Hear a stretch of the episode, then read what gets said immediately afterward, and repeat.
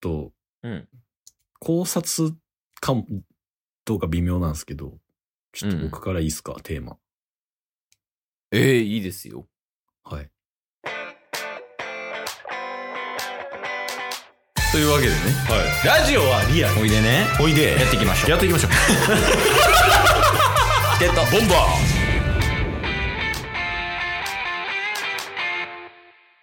ーはい。というわけで、水曜日になりましたんで。はい。ワンピースパワー考察の回でございます。はい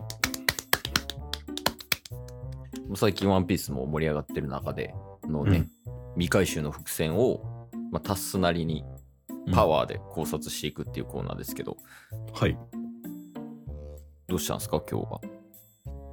や、そうなんですよ。ちょっとタッスから、あの、うんうん一つ話したいテーマみたいなのが、あるんですよ。ああ、サンファンウルフの。なんでわかったんですかいや、 ほんまにそうなん。いやあ、さっき言っとくけど、はい。今日はあの3月2日じゃないです。あ、まだ2月ですよね。まだ2月なんで3月2日ではないです。おー。確かに。いや、よかったですね。そうなってくると話変わってくるん で。てか、いや、ほんま。え、何来週、うんうん。もう3月1日じゃないですか。ああ、ほんまやな。うん。だから来週が一番サンファンウルフに近いってなったらもうサンファンウルフの話せざるを得ないじゃないですか。ししてください、早く。 もう、ごめんなさい。なんか、よくわからんこと言って。はい。どうぞ。サンファンウルフ3週連続でちょっとお送りさせていただきます。信じられへん。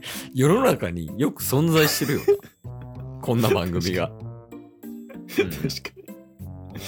いや、ちょっとね、ワンピースの中の、んうんえーっと、まあ、このね、毎週水曜日の回でもちょくちょく名前を挙げさせていただいてるんですけど、あの、う YouTuber のドロピザさんっていう、おー、今すごいよね。はい。もう、本当に知識が豊富で、まあ、ワンピースもそうなんですけど、ワンピース大好きすぎて。うんで、ワンピースに、のオマージュされてるディズニー作品とか、なんか歴史とか、そういうところまでちゃんと調べた上で考察動画を上げるみたいな。うん。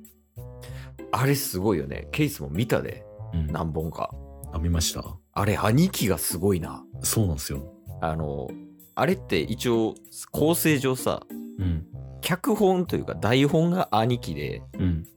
で、演者が妹やん。そうですね。あれ、兄貴すごいわ。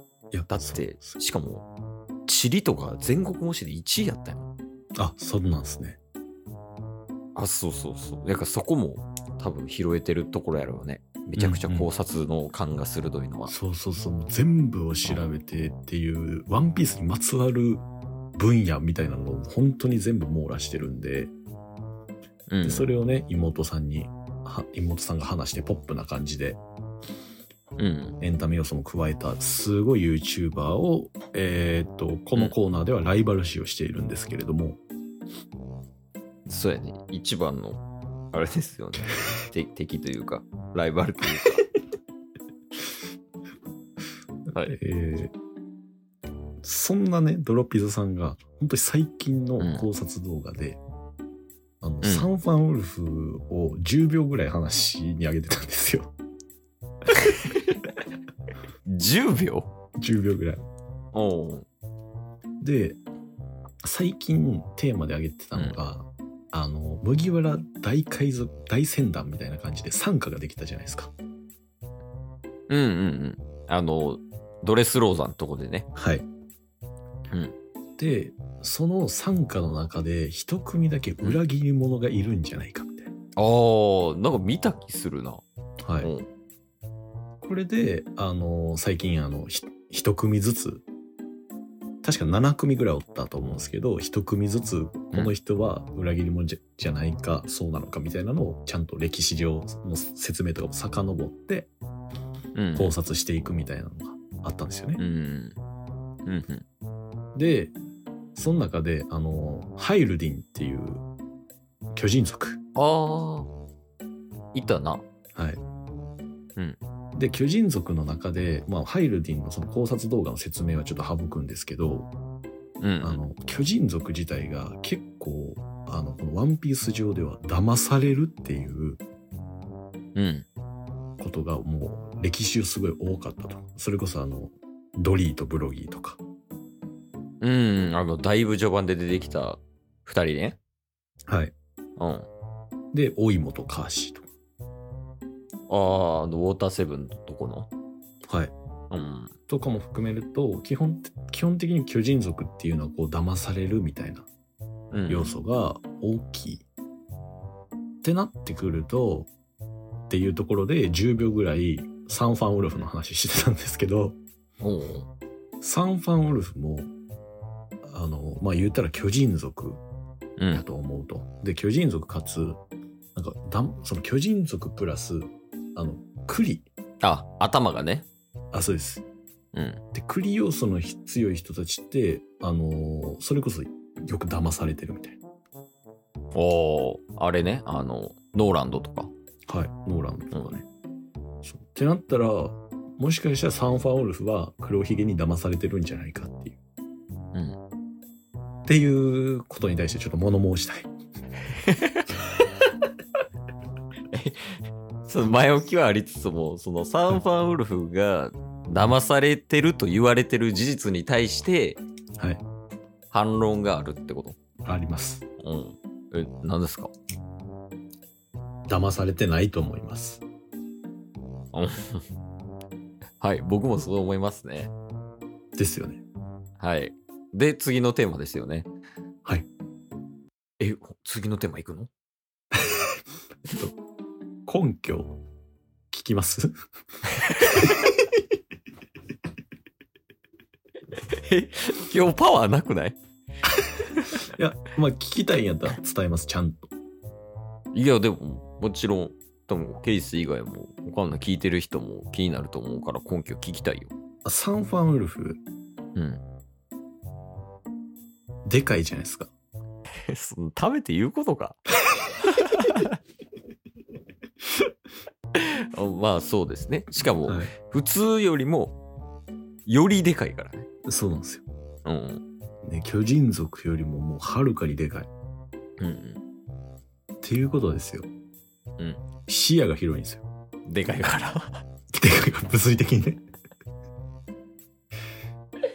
まあまあその遠くまで見れるってことねそうそうそう。ああはいはいはい見れる範囲がうん単純に広いってだけやそうです。うんうんだからもう、あの、ドレスローザの、えーっと、バイオレットっていたじゃないですか。あのお姉ちゃんの方やろそうです、そうです。うんはいはいで、ああの子は、あの、うん能力で、うん本当に、全然、壁とかあっても、その人が何してるのかを見れるみたいな。あああったななんかギロギロのみやったっけはい。確かギロギロの。うんなんか1キロ先ぐらいはその誰が何してるか見れるみたいな能力ねはい。うでも、サンファンは物理的ギロギロなんですよ。んまあそうやねでかいから